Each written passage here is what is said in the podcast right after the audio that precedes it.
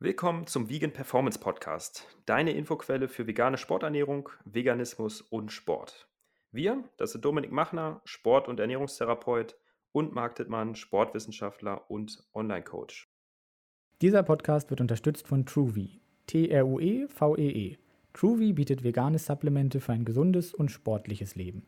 Dazu zählen essentielle Aminosäuren, Vitamin D und K2 mit Bio-Olivenöl und Algenöl mit den bei veganer Ernährung empfohlenen Omega-3-Fettsäuren EPA und DHA. Mit dem Code Podcast15 erhältst du außerdem 15% Rabatt auf deine Bestellung.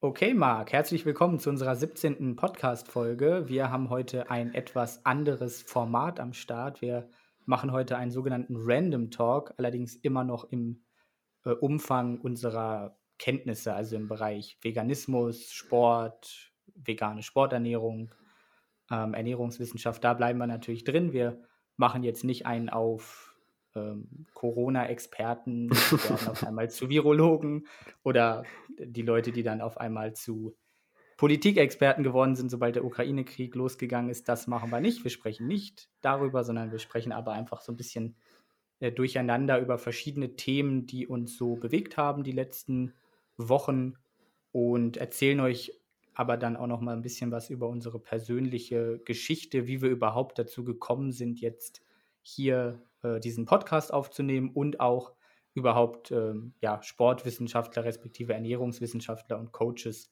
zu werden. Möchtest du vielleicht damit erstmal kurz anfangen, Marc? Wie hat das so bei dir angefangen? Ja, moin Dominik, sehr gerne.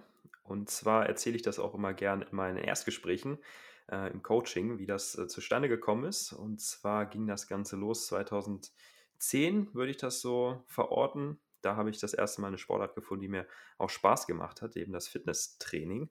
Äh, davor habe ich immer andere Sportarten auch gemacht, die irgendwie so nicht so ganz meins waren. Ich da irgendwie auch noch nicht so den Drive hatte und auch meine Eltern mich irgendwie da mehr zu gedrängt haben.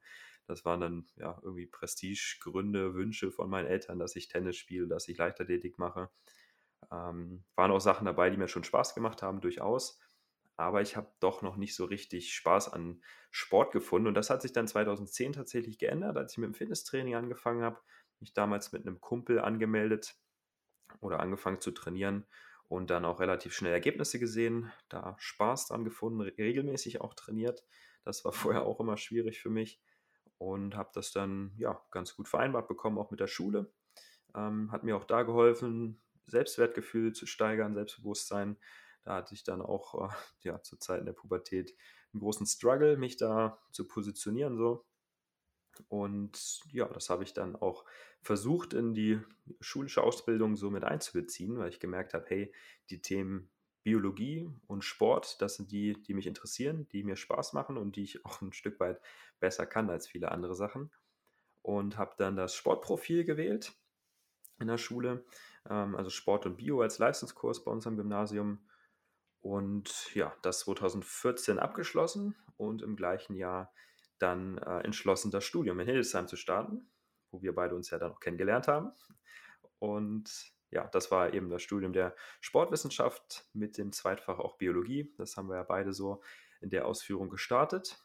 Und in dem gleichen Jahr bin ich ja dann auch vegan geworden. Dank dir. Oder dank dir, das kann man jetzt nochmal in Frage stellen. Die ersten Jahre war das ja äh, von der Motivation ähm, ja ein bisschen anders, als es heute der Fall ist. Aber genau, da bin ich mit dem Veganismus gestartet, dann bis 2017 äh, den Bachelor gemacht du ja meine ich auch, und dann direkt in den Master übergegangen von 2017 bis 2020 und dann nach dem Studium noch eine Fitnesstrainer B-Lizenz gemacht oder während der Masterarbeit war das, meine ich noch, eine Fortbildung bei Economy, vegane Sporternährung und Ernährungsplangestaltung, weil ich gemerkt habe, hey, ich möchte in dem Bereich höchstwahrscheinlich auch mal arbeiten. Habe dann aber erstmal angefangen, als Gesundheitscoach zu arbeiten an einer Schule im Bereich der Arbeitsmarktdienstleistung. Ähm, das war relativ spontan, auch noch während ähm, des Abschlusses meines Masters. Also stand die Verteidigung der Masterarbeit noch an. Und dann war das aber eine attraktive Stelle für mich, weil ich da die Bereiche eben Ernährung, ähm, Training und allgemein Gesundheit, Stressmanagement, das konnte ich da alles schön miteinander kombinieren. Und das hat mir teilweise, ich glaube auch uns beiden, da spreche ich, denke ich, auch ein bisschen für dich, so ein bisschen gefehlt im Studium, alle diese Bereiche der Gesundheit auch miteinander zu kombinieren und eben nicht nur die Sportwissenschaft zu haben, das Training, sondern auch Ernährungsthemen angehen zu können. Das konnte ich in der Tätigkeit machen, habe dann aber gemerkt, so nach circa einem Jahr, dass es doch ähm, nicht das ist, was ich dauerhaft machen möchte, mit Leuten zusammenzuarbeiten, die nicht die Werte teilen, die ich teile, also Veganismus und auch eine gewisse Motivation mitbringen, was jetzt Sport betrifft. Also ich möchte oder wollte einfach mit Leuten zusammenarbeiten, die ja schon sportlich aktiv sind oder auch gezielt sagen, sie möchten jetzt sportlich aktiv werden, die man dazu nicht ähm, überreden muss und die auch schon einen gewissen Background im Bereich Ernährung und im besten Fall auch Training haben, dass man dabei nicht bei Null startet und auch einfach ja, gemeinsam irgendwie auf einen Nenner kommt, sich menschlich gut versteht. Und das war dann so die Grundlage dafür, dass ich vor etwas über einem Jahr eben auch mit der selbstständigen Tätigkeit als Vegan Fitness Online Coach gestartet bin. Und das mache ich jetzt seit 1.5. auch in Vollzeit. Das ist so der Weg, wie ich ihn beschreiben würde, mit den wesentlichen Punkten, die da zwischendurch aufgetreten sind. Wie war es bei dir? Ja, bei mir war das noch ein Ticken anders, würde ich sagen, aber viele Sachen überschneiden sich natürlich dann auch. Ich habe mit 16 Jahren eigentlich, oder weiß nicht, auch vielleicht mit 15 Jahren angefangen, Krafttraining zu machen, weil ich einfach sehr, sehr dünn bin von der Konstitution her, sage ich mal, wenn ich nichts mache. Einfach, da kommen wir heute vielleicht auch noch mal drauf zu sprechen, äh, weil ich vom Essen her auch einfach jemand bin, der eher jetzt weniger isst und wenn ich dann eben keinen Sport ähm, mache, in dem Sinne, der zum Muskelaufbau beiträgt, dann bin ich eben eher der, der Typ Lauch quasi. Und das fand ich dann irgendwann ähm, deprimierend oder ich fand, ich war damit unzufrieden, sagen wir so. Also wem das gefällt, ist ja völlig okay. Aber für mich war es dann eben irgendwie doof. Man will dann natürlich auch bei den Frauen oder bei den Männern, wenn man irgendwie äh, darauf steht, ein äh, bisschen Eindruck schinden irgendwie. Und da ähm, ja, kommt dann natürlich der Bereich, äh, wie sieht der Körper aus, oft äh, doch durchaus in den Vordergrund. Und dann liest man irgendwie mal die, die Men's Health und sieht die Fitnessmodels auf der ersten Seite und äh, sieht, wie toll das alles gehen kann, wenn man da äh, ein Sixpack hat und dicke Arme und so weiter. Und das klingt jetzt im Nachhinein vielleicht alles sehr, sehr äh, primitiv, aber so war es halt letztlich. Und da habe ich sehr viel Wert drauf gelegt und dann habe ich quasi angefangen, mir die Hantelbank der Physiotherapiepraxis meiner Mutter zu schnappen. Die hat die eh nicht benutzt und dann habe ich mir noch ein Hantelrack zu Weihnachten gewünscht, hatte Kurzhanteln mir bei äh, Real gekauft. Real gibt es ja immer noch, ist heute, glaube ich, in Kombination mit Kaufland schon. Also Real ist so, ein, ähm, so, so eine Supermarktkette, die vielleicht nicht jeder kennt, aber dort habe ich mir dann so ein Kurzhantelset gekauft für, äh, glaube 25 Euro waren das. Einfach so eine normale Kurzhantel mit 1,25 Kilo links, rechts. Ähm, dann irgendwann kam die Langhantel dazu und dann kamen die dicken Gewichtsscheiben dazu. Dann kamen die 10 Kilo Hantelscheiben dazu, die 20 Kilo Hantelscheiben. Und meine Eltern waren schon komplett am Verzweifeln, weil ich ihren Gästeraum eigentlich eingenommen habe. Ihr Gästezimmer wurde dann zu meinem Trainingsraum umfunktioniert. Dann bin ich eigentlich auch nur noch oberkörperfrei durch die Gegend gelaufen. Im Haus, auch im Winter. Es, äh, es war einfach so, ja, ich hatte ein bisschen Muskeln aufgebaut, war da irgendwie stolz drauf und dann habe ich da in ihrem Gästezimmer neben dem Wohnzimmer wohlgemerkt gepumpt. Sie haben Fernsehen geguckt und ich habe dann quasi mein Training gemacht. Sie haben dann immer nur die Hantelscheiben irgendwie aufeinander klirren hören oder wenn man die, die Langhantel ablegt auf dem Rack, dann haben sie das immer gehört. Ähm, genau, das war dann einfach auch ganz gut so. Dann habe ich noch äh, angefangen, Kurse bei ihr in der Physiotherapiepraxis zu geben.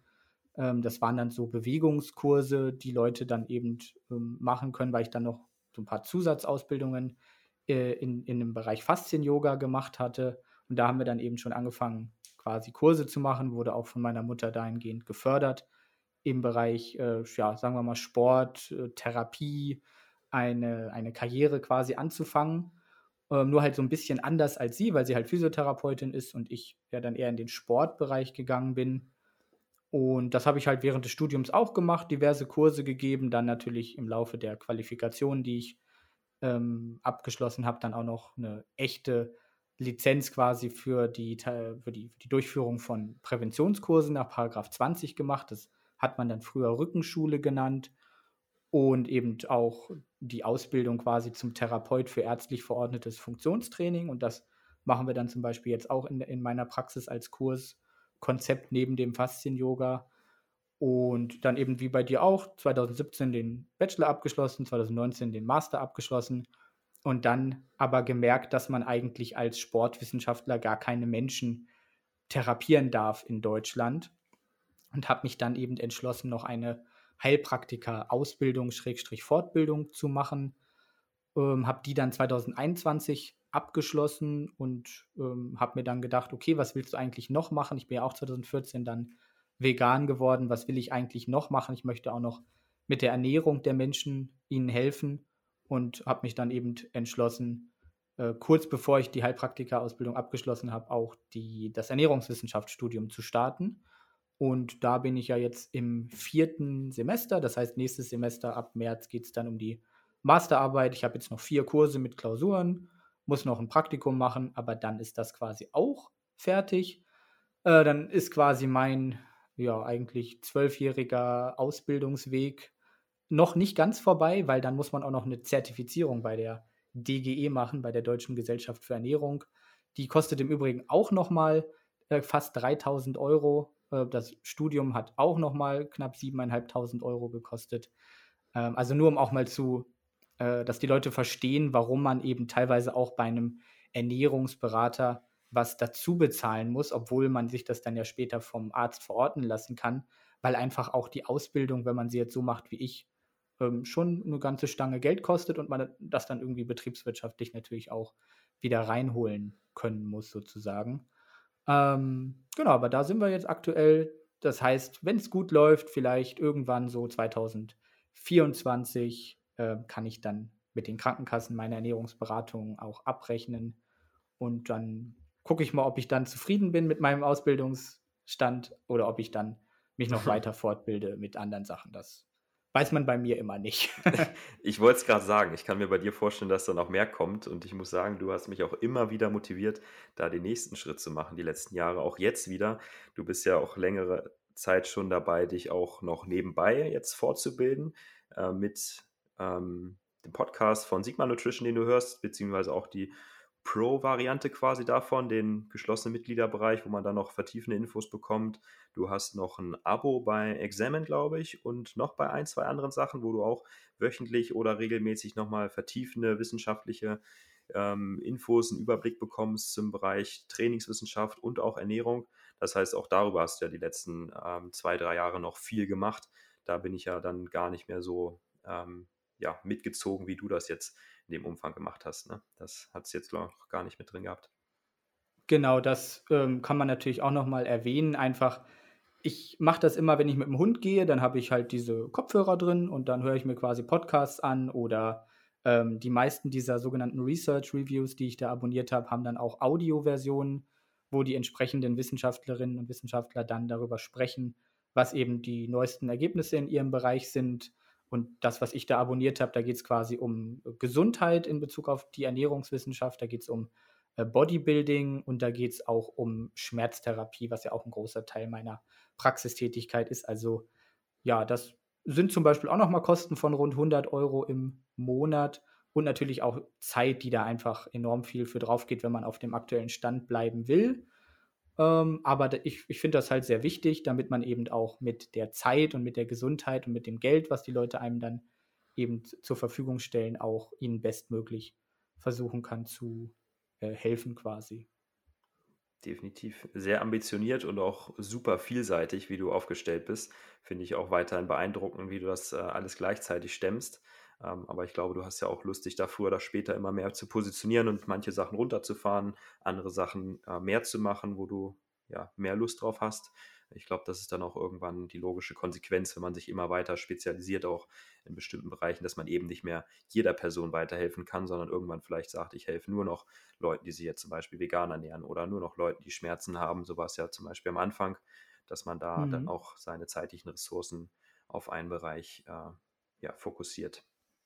Ja, ich habe da einfach eine gewisse Vision quasi. Ich weiß nicht, wie das bei dir ist, ob du eine Vision hast, wo du zum Beispiel in zwei Jahren sein willst, in drei Jahren. Ich habe jetzt nicht so eine Zehn-Jahres-Vision, das ist immer so ein bisschen abstrakt, aber so eine Drei-Jahres-Vision, die habe ich schon, vielleicht auch eine Fünf-Jahres-Vision. Wie sieht das bei dir so aus? Ja, ich habe tatsächlich ganz kürzlich, letzte Woche war das, glaube ich, erst, kam mir irgendwie der Einfall, nachdem ich auch wieder hier von dir, von Examen, diesen Überblick zu Ashwagandha ähm, geschickt bekommen habe und auch jetzt mit Sigma Nutrition, dem Podcast, den wir eben schon angerissen hatten und auch, glaube ich, in anderen Podcast-Folgen schon mal kurz drüber gesprochen hatten, dass wir den empfehlen können. Den kenne ich auch schon seit längerem, hatte aber jetzt, glaube ich, ein Jahr lang knapp da fast nichts mehr zu gehört oder ein halbes Jahr nicht. Ähm, habe aber wieder gesehen, da gibt es so viele spannende Folgen, die wirklich hochqualitativ aufbereitet sind. Also auch hier nochmal eine ganz starke Empfehlung an der Stelle. Der ist von Danny Lennon und meistens in der Zusammenarbeit mit Alan Flanagan. Und der ist wirklich so fachlich gut und äh, auch sehr breit aufgestellt, ähm, dass ich gemerkt habe, hey, du willst auch noch wieder mehr wissen in diesem Bereich. Du willst dich nicht nur updaten, sondern womöglich auch da nochmal die nächsten Schritte wieder einleiten, ähm, auch nochmal fortbilden in dem Bereich. Mir kam jetzt die Idee, eventuell auch, äh, ja, vielleicht schon nächstes Jahr oder auch übernächstes Jahr oder noch später, je nachdem, äh, wann sich da was ergibt, wann ich auch Lust darauf habe, äh, doch noch ein PhD zu machen, ein PhD-Studium, um da einfach auch nochmal diesen wissenschaftlichen Bereich zu vertiefen, weil mir irgendwie doch auch da ja, Literaturrecherche Spaß macht, wirklich auch fachlich arbeiten, neue Erkenntnisse ähm, gewinnen. Das war schon eine Sache, die auch äh, uns beide ja im Studium immer fasziniert hat, wenn ich da an unsere Forschungsprojekte zum Beispiel denke, wie wir Literaturrecherche betrieben haben. Ich glaube, nur wenige haben sich bei uns zumindest an unserer Uni da so reingefuchst wie wir. Und das hat auch, denke ich, äh, den Eindruck hinterlassen bei unseren äh, Professoren und Prüfern. Und äh, entsprechend habe ich da wieder so ein bisschen Blut geleckt, jetzt so die letzten äh, Wochen, mich da auch weiter fortzubilden und äh, würde mir eben in dem Bereich äh, Sporternährung vorschweben, weil ich gemerkt habe, hey, dieses Thema Leistungssteigerung, und da hatten wir auch nochmal ähm, in einer letzten Folge drüber gesprochen, also welche Supplements können helfen, die Performance nochmal zu steigern. Das ähm, hat bei mir auch nochmal das Thema so ein bisschen hervorgebracht und ähm, ich achte da jetzt auch nochmal wieder mehr drauf und es gibt ja auch immer wieder neue Erkenntnisse, neue mögliche Supplements, die doch oder auch Lebensmittel. Wir hatten jetzt zum Beispiel die nitratreichen vor allen Dingen angesprochen. Habe jetzt auch wieder mein rote Beete Smoothie noch von gestern im Kühlschrank. Ähm, sowas habe ich wieder vertieft und das finde ich einfach super spannend, wie man damit noch so ja so ein paar Prozent rausholen kann. Vor allem wenn man jetzt auch sehr intensiv trainiert, nicht unbedingt viel bei mir, aber intensiv und auch dann ja, eine hohe Performance abliefern möchte, dass ich da mir selber und natürlich auch meinen Klienten, anderen Menschen einfach mit weiterhelfen kann, wie man doch mit relativ ja, kleinen Veränderungen, mit, mit, Kleinigkeiten da die Leistungsfähigkeit steigern kann. Deswegen könnte ich mir tatsächlich vorstellen, das jetzt nochmal anzugehen, um auch da das Coaching nochmal aufs nächste Level zu bringen. Also auch im Hinblick darauf. Da würde ich mir wünschen, dass bis dahin so ein bisschen outgesourced zu haben. Ich habe jetzt auch einen Vertriebler im Team, der sich auch vorstellen könnte, durchaus mal ähm, eine Assistenz zu werden, was jetzt das Coaching betrifft. Der ist da auch in dem Bereich ganz gut aufgestellt und ähm, übernimmt jetzt schon ein bisschen Arbeit auch für mich. Das heißt, wenn das ähm, noch weiter automatisiert ist, das Ganze, ähm, soll jetzt auch Richtung Gruppencoaching bei mir gehen, nicht nur eins zu eins Betreuung, dann könnte ich mir vorstellen, da eben auch nochmal so einen Schritt einzuleiten. Und ansonsten würde ich mich auch gerne nochmal, was die Coaching-Skills angeht, auch hier nochmal weiterbilden wollen. Da habe ich jetzt keine, oder wir ja auch keine spezifische Ausbildung so. Ähm, also beratende Fähigkeiten, das hatte ich jetzt auch in Form von Fortbildung immer mal wieder äh, in meinem Angestelltenjob in den zwei Jahren, so Richtung systemische Beratung. Das hat mir auch viel geholfen. Aber in dem Bereich würde ich gerne auch nochmal was machen. Also es gibt auch, habe ich gesehen, so richtige Coaching-Ausbildungen, wie man halt die richtigen Fragetechniken, die richtige Struktur und so weiter auch im Coaching dann anwendet glaube, das kann auch nochmal sehr, sehr viel ausmachen, eben immer die richtigen Fragen zu stellen. Auch darauf versuche ich schon zu achten und nicht nur, wie sich das viele vorstellen, Coach gibt hier Infos, da Infos, noch mehr Wissen, äh, noch mehr Pläne. Das ist ja gar nicht unbedingt das, was den Erfolg ausmacht, sondern es ist auch das Verstandenwerden, Empathie und die richtigen Fragen stellen. Also auch solche Sachen noch zu vertiefen, würde ich mir wünschen für die nächsten ein, zwei Jahre. Ähm, und ja, da wohl eventuell auch nochmal vielleicht eine Zertifizierung zu machen, je nachdem, was es da gibt. Und auch noch den Bereich ähm, Essstörung eventuell ein bisschen zu fokussieren, weil das finde ich auch sehr spannend im Zusammenhang mit der, vegane Ernährung. Das hat sich jetzt einfach so ein bisschen herauskristallisiert aus den letzten Monaten, auch ähm, in der Arbeit mit ähm, meinen Klientinnen, dass es da doch ähm, viel Bedarf auch, glaube ich, gibt, einfach im Zusammenhang mit der veganen Ernährung, weil Perfektionismus, denke ich, auch ähm, da ein großer Risikofaktor ist, wo ich mich selber auch dem verschreiben kann, das auch viel bei Social Media sehe und da einfach auch noch gerne besser weiterhelfen möchte.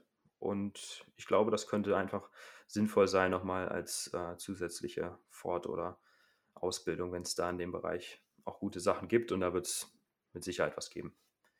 Ja, so ein PhD ist natürlich jetzt nochmal eine ganz andere Hausnummer. Das ist auch nochmal eine ganz andere Hausnummer als ein Master, ist auch nochmal eine ganz andere Hausnummer als ein zweiter Master, wie es jetzt in meinem Fall ist. So ein PhD, da muss man einfach noch viel mehr Skills äh, quasi sich selber erarbeiten im wissenschaftlichen Bereich.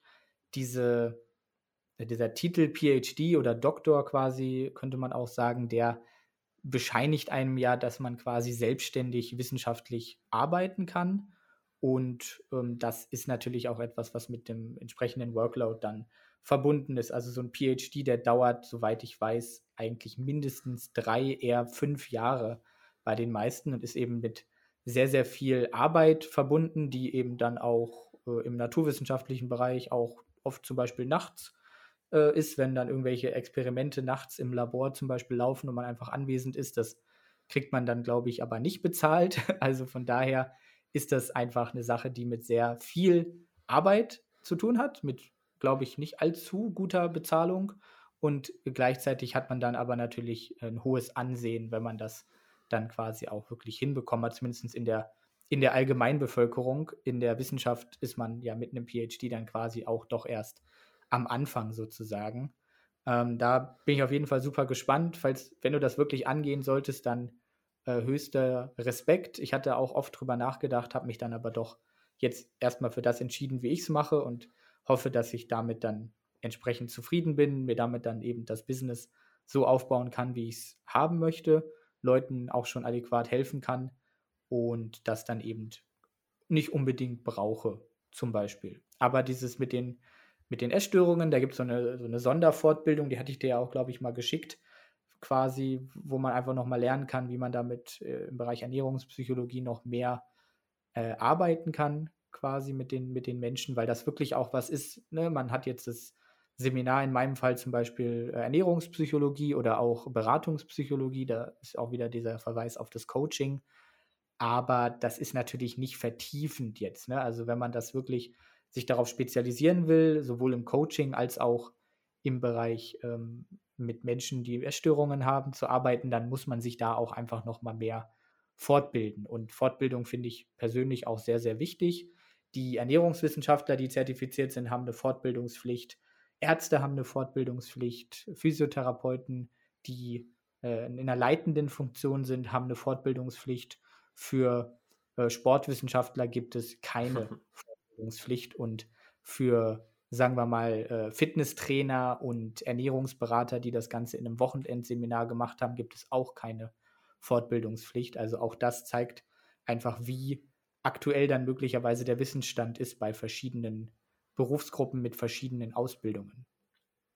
Da sind die Unterschiede, glaube ich, richtig groß und finde ich eben auch deshalb wichtig, sich permanent fortzubilden, weil, wenn man mal ehrlich ist, in der gesellschaftlichen Wahrnehmung heißt es immer so, boah, Master Sportwissenschaft, du weißt ja alles zum Bereich Training und Ernährung, so das denken immer alle.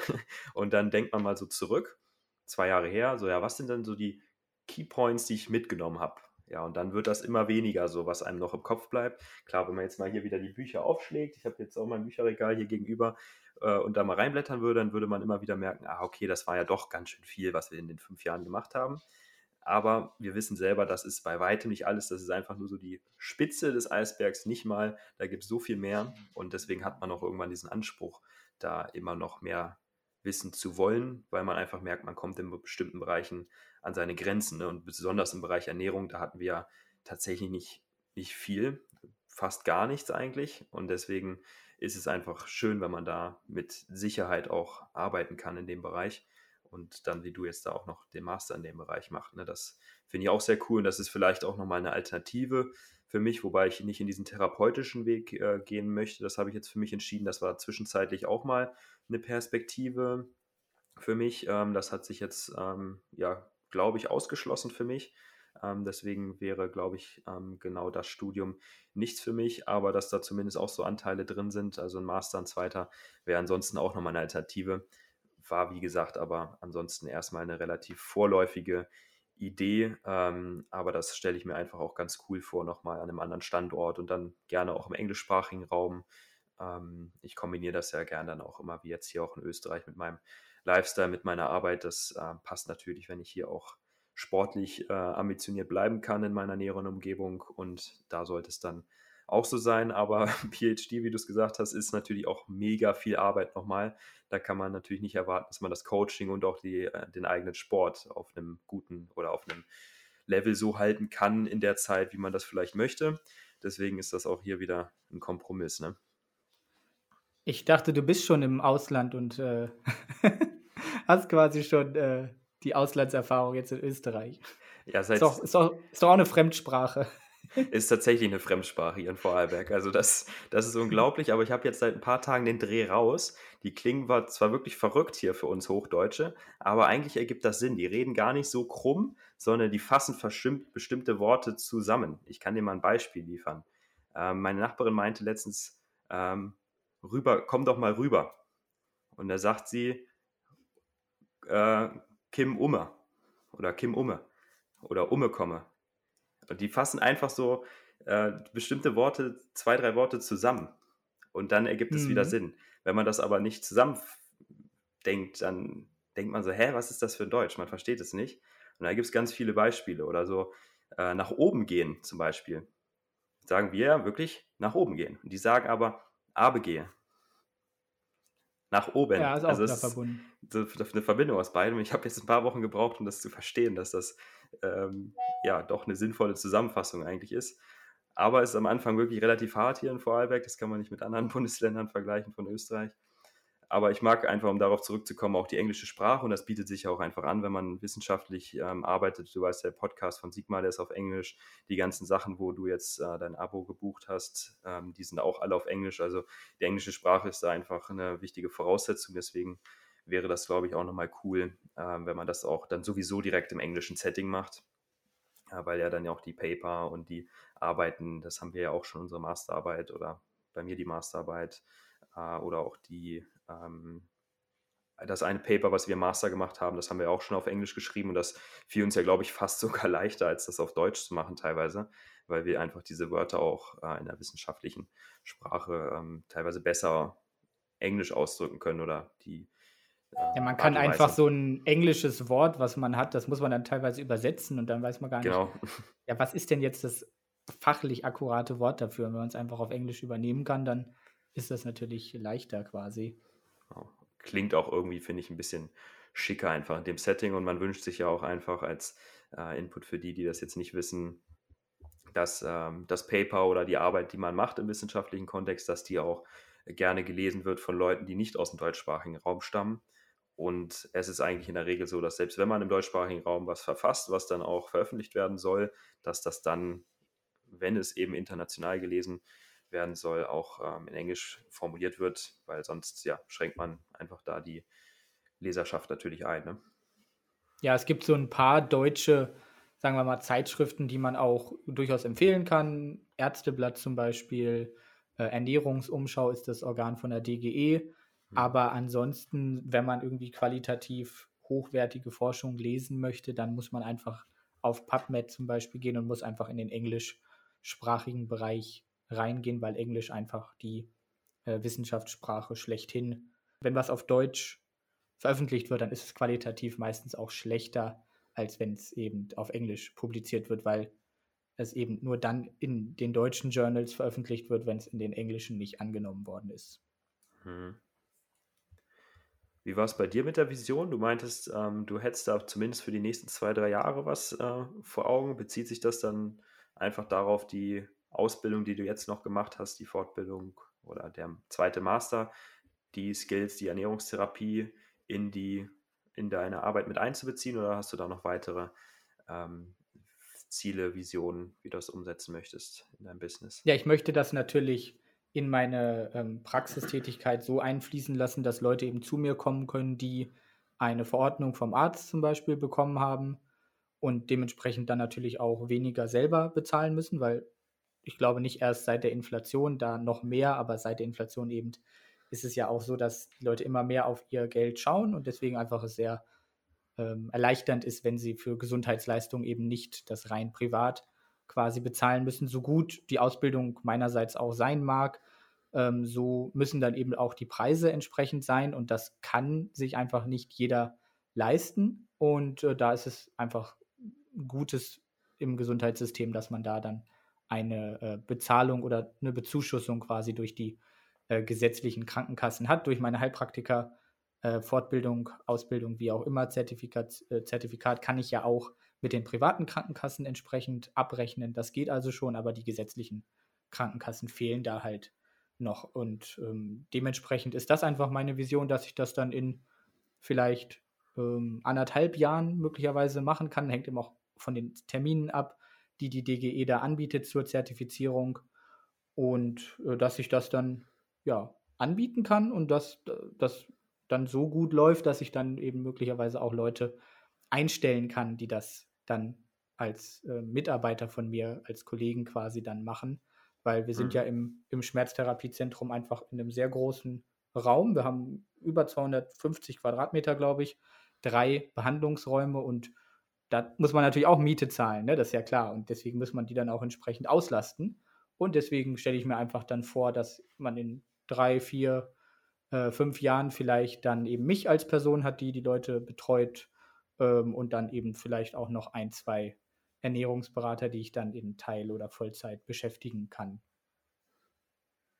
Auch ein cooler Plan. Das hat sie, glaube ich, schon mal angerissen gehabt, dass da noch ähm, früher oder später wer dazukommen soll bei euch in der Praxis. Mal gucken, Ernährungsberater habe oder bin ich ja nicht, also komme ich da bisher nicht für in Frage. Und ich bin ja jetzt auch relativ weit weg. Aber das ist auch so ein Punkt, der kam jetzt zwischendurch eben noch. Ähm, viele ähm, machen ja jetzt gerade auch diese Ernährungsberater-Ausbildung bei Economy. Ich höre es jeden Tag wirklich bei Instagram, ähm, dass Leute das machen. Viele muss man sagen, auch einfach für sich persönlich, was ja auch legitim ist, um sich da fortzubilden.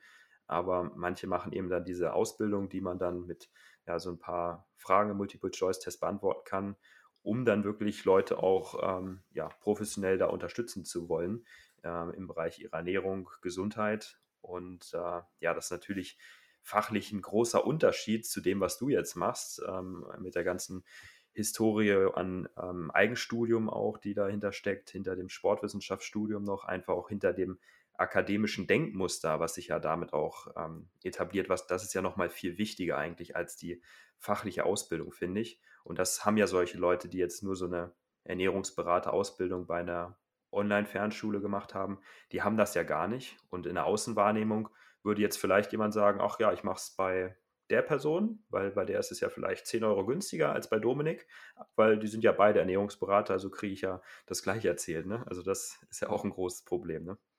Ja, ich glaube, jemand würde eine Person, die jetzt sagt, ich bin zertifizierter Ernährungsberater, das ist dann so ein Zertifikat, das hast du dann an einem Wochenendkurs eben äh, bekommen, das wurde dir dann zugeschickt auf dickem Papier und dann hängst du dir das an die Wand und dann bist du Ernährungsberater.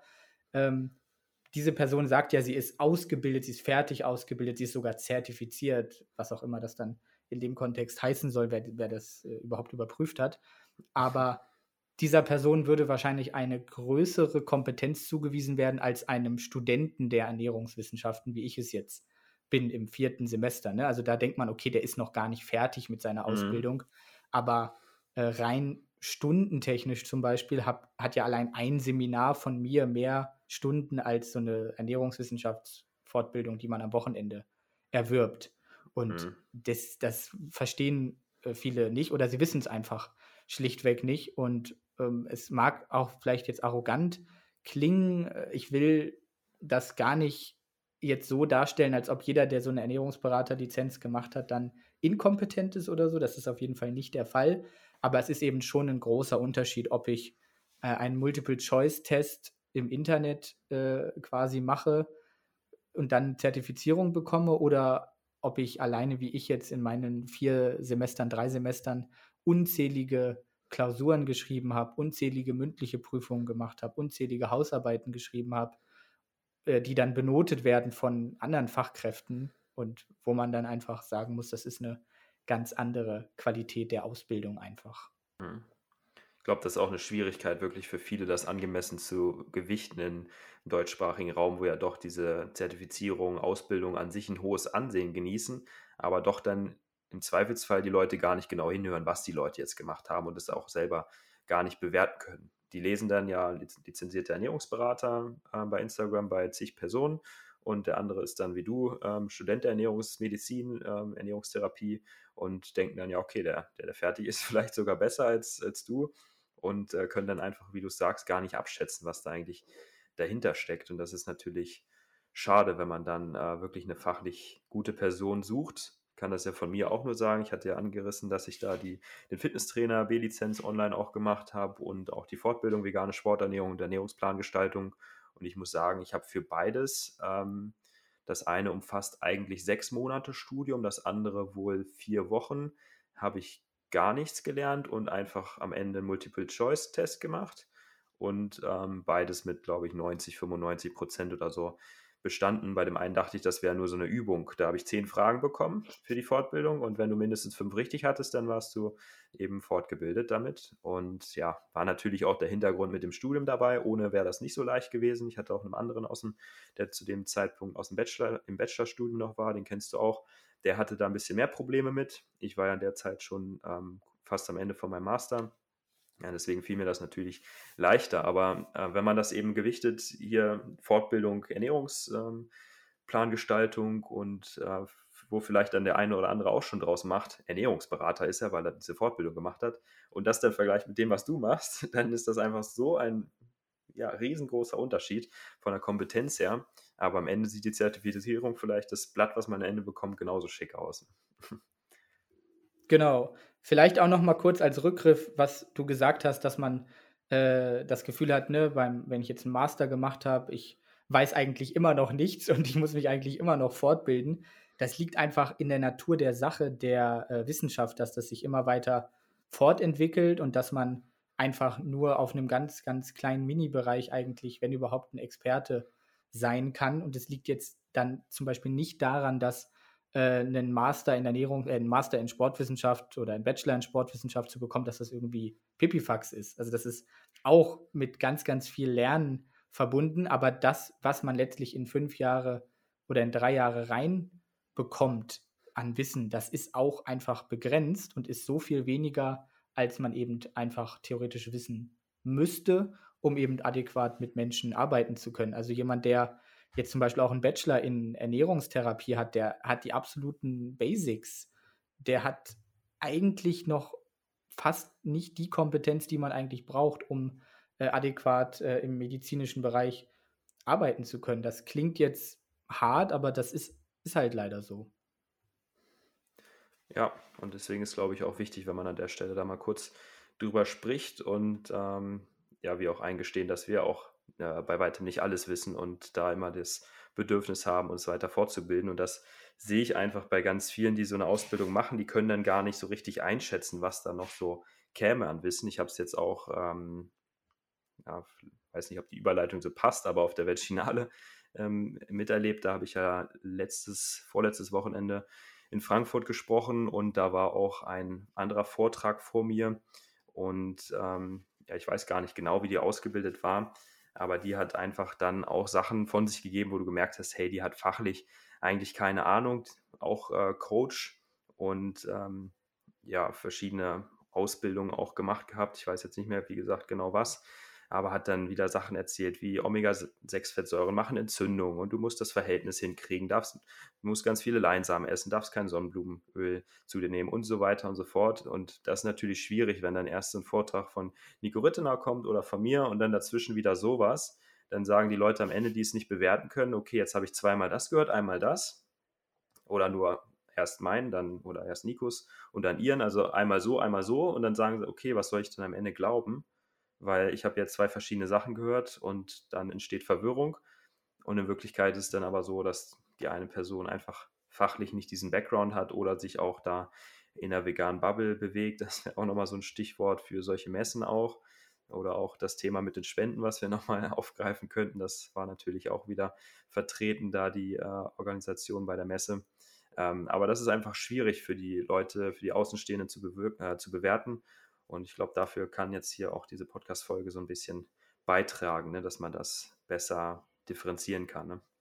Ja, dass man einfach vielleicht auch eine kurze Orientierung geben kann, woran erkennt man denn überhaupt jemand, der fachlich gut ausgebildet ist. Wir haben das ja auch in unserer Podcast-Folge mit Kevin von der DKKA im Fitnessbereich schon besprochen. Wir machen bestimmt auch nochmal eine Podcast-Folge, wo wir dann äh, über den Ernährungsbereich sprechen. Ich wüsste da auch schon einen potenziellen Gast, aber wie das eben so ist bei Leuten, die gut sind, die sind sehr beschäftigt und dementsprechend kann das noch ein bisschen dauern.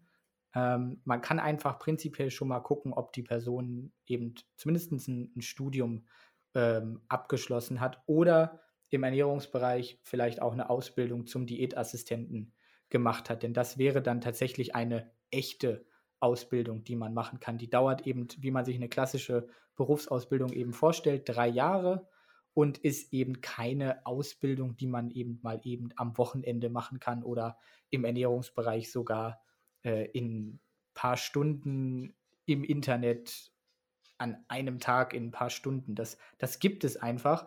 Und das ist natürlich auch ein großes Problem, aber wenn man dann jemanden hat, der eben sagt, hey, ich bin Diätassistent, das ist auch ein geschützter Begriff im Gegensatz zum Ernährungsberater, dann habe ich vielleicht einen Bachelor in Sportwissenschaft oder vielleicht sogar einen Master und dann habe ich noch ein paar Fortbildungen. Daran kann man dann schon erkennen, dass eine Person eben durchaus kompetent ist und beim Standard ähm, Fitnesstrainer, Ernährungsberater ist das eben in vielen Fällen leider nicht der Fall. Denke ich nochmal sehr gut, das so zu erklären an der Stelle. Vielen Dank dafür. Ja, wollen wir nochmal auf das Thema mit den Spenden oder mit ähm, ja, dem, dem Messethema drauf eingehen? Was hättest du noch sonst mhm. auf der Agenda? Oh, ich habe noch ganz viel auf der Agenda, aber du hast ja noch was zu tun, deswegen schaffen wir das wahrscheinlich nicht. Das müssen wir dann äh, verschieben, ist aber dann dementsprechend auch gar nicht schlimm, weil das später auch noch besprochen werden kann. Es könnte aber jetzt ganz gut überleiten tatsächlich zu unserem nächsten Podcast-Thema, äh, beziehungsweise unserer, äh, unserem nächsten Gastduo in diesem Fall, was dann im November noch kommen wird, wo wir eine Folge aufnehmen würden, mhm. nämlich Alex und Anna von dem Verein Selbstkritisch Vegan. Die werden beim nächsten Podcast bei uns sein. Die haben auch einen Podcast. Dieser Podcast heißt Lauchmelder. und dort haben sie dann äh, auch ganz viele Inhalte spezifisch zum Veganismus, wo es eben auch um das Aufklären von Fehlinformationen zum Beispiel geht. Es geht auch darum, einfach mal, und das glaubt man jetzt ja gar nicht, dass das überhaupt gemacht werden muss, aber sie klären zum Beispiel auch darüber auf, was überhaupt den Veganismus äh, ausmacht. Also ist es jetzt Gesundheit? Ist es Umweltschutz? Ist es nicht vielleicht dann doch eher die Tierethik? auf der der Veganismus quasi beruht. Da werden wir mit Ihnen drüber sprechen. Und ähm, eine Organisation, die du jetzt angesprochen hast, die auf dieser ähm, Messe dann auch gegeben ist, ich weiß nicht, ob wir den Namen nennen wollen, müssen wir wahrscheinlich gar nicht, könnten wir aber. die hat mittlerweile auch die Auffassung, dass der Veganismus auf äh, den drei Säulen Gesundheit, Ethik und äh, Umweltschutz fußt. Und da könnte man dann eben sagen, das ist durchaus sehr kritisierenswert. Hm. Und da hatten wir uns ja auf der letzten Messe, wo wir dann auf der Virginale das erste Mal in, Hannover gesprochen haben, auch die Diskussion im Nachgang äh, oder die Entscheidung dafür, Spendengelder zu investieren oder zu opfern, wäre es jetzt eher aus deiner Sicht vom Wording.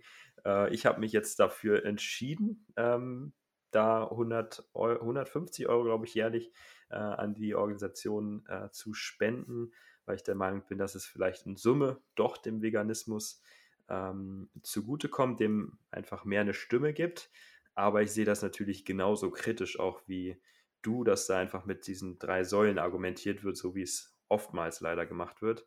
Und das wäre, glaube ich, fachlich dann auch nochmal ein sehr gutes Diskussionsthema einfach für ähm, den Talk mit Alex und Anna die werden sich da, glaube ich, auch äh, zu positionieren wissen, was äh, die Sache angeht. Du hast dich dagegen entschieden, ähm, generell ja auch, ähm, was, was Spenden, glaube ich, angeht. aber äh, kann ich auf jeden Fall dahingehend auch die Position verstehen. Ich habe jetzt die, den Vortrag von der Organisation auf der Messe nicht gehört. Der ist in der Regel immer da. Also da gibt es eine Kooperation auch zwischen der Veterinale und der Organisation.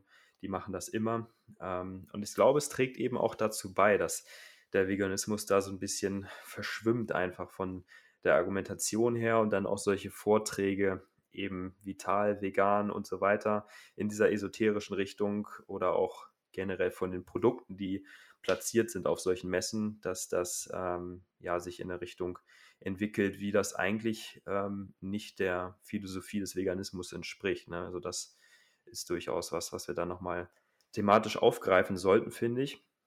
Da haben wir auch noch einen anderen Experten, der da ethisch noch besser ist, äh, der dein äh, Vorwort auch geschrieben hat für dein Buch. Den wollen wir dann auch nochmal früher oder später als Gast hier begrüßen dürfen. Ähm, genau, aber das ist immer wieder eine schwierige, schwierige Frage, ne, wie man mit sowas umgeht, ob man das unterstützen möchte oder nicht. Ähm, ja. Es gibt einfach leider kaum eine Organisation, beziehungsweise umgedreht fast alle Organisationen, die es eben gibt, die sich eigentlich dem Thema Veganismus verschrieben haben, die ähm, machen das alle nicht so ganz sauber. Das heißt, es kommen immer wieder Fehlinformationen aus diesen Organisationen, es kommen immer wieder Fehlinformationen über den Veganismus auch aus Reihen dieser Organisationen und das ist dann auch etwas, wo wir dann beim nächsten Podcast eben mit den beiden Gästen vom Verein entsprechend drüber sprechen wollen. Ihr könnt übrigens auch äh, die beiden schon kontaktieren. Also Anna ist als Facepalm Beach zum Beispiel bei Instagram und man kann noch nicht offiziell Mitglied bei diesem Verein werden, soweit ich weiß, aber man kann schon in den sogenannten Discord-Server kommen. Das ist, äh, soweit ich weiß, so eine, eine Chat-Plattform, einfach wo sich dann Gleichgesinnte treffen und eben zu verschiedenen Themenkanälen Dinge besprechen und da wird dann eben regelmäßig kritisch über äh, das diskutiert, was die vegane Szene so mal wieder raushaut. Also wenn dann ähm, die beiden von We früher vegan ist ungesund mal wieder was posten oder wenn Nico Rittenau was postet oder wenn verschiedene Organisationen was posten, dann gibt es da einfach immer kritische äh, Kommentare quasi zu. Man kann so ein bisschen versuchen zu verstehen, warum wir da auch recht kritisch eingestellt sind. Und letztens gab es zum Beispiel auch auf dem YouTube-Kanal von Selbstkritisch Vegan ein Video, was erst vorgestern, glaube ich, erschienen ist. Also aktuell haben wir den 9.11. vorgestern, ist das dann, glaube ich, erschienen. Da ging es um ein Video des YouTube-Kanals Space Frogs und die haben fast 1,3 Millionen Abonnenten. Und die haben dann die Frage gestellt, die scheinbar häufiger zu sein scheint, als man das vielleicht denkt, nämlich die Frage, ob Sperma vegan ist. Ja, ich finde es schade, dass man sich die Frage überhaupt stellen muss. Das zeugt nämlich, finde ich, davon, dass man überhaupt noch gar nicht verstanden hat, äh, worum es überhaupt geht bei Veganismus. Und ich glaube, das ähm, ist einfach in der Allgemeinheit noch ganz äh, unklar, dass Veganismus nicht darum geht, ob etwas jetzt menschlichen oder tierischen Ursprungs ist oder pflanzlichen Ursprungs, sondern ob dafür Tiere ausgebeutet worden sind.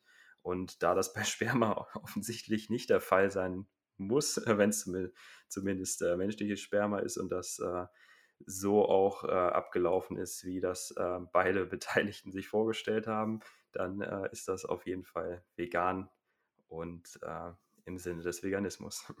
Genau, und da gibt es eben dieses Video auf dem Kanal Selbstkritisch Vegan, was aus diesem siebenminütigen Video von Space Frogs dann einfach ein anderthalbstündiges Analysevideo äh, gemacht hat, wo man einfach mal darüber spricht, warum das tatsächlich völliger Unfug ist. Denn in diesem Video wurden tatsächlich auch äh, die verschiedensten Definitionen, die man für den Veganismus findet, zum Beispiel aus dem Duden oder von Wikipedia herangezogen, die aber eben unvollständig sind oder eben einfach schlichtweg nicht dementsprechend äh, was die, der Veganismus eigentlich bedeutet.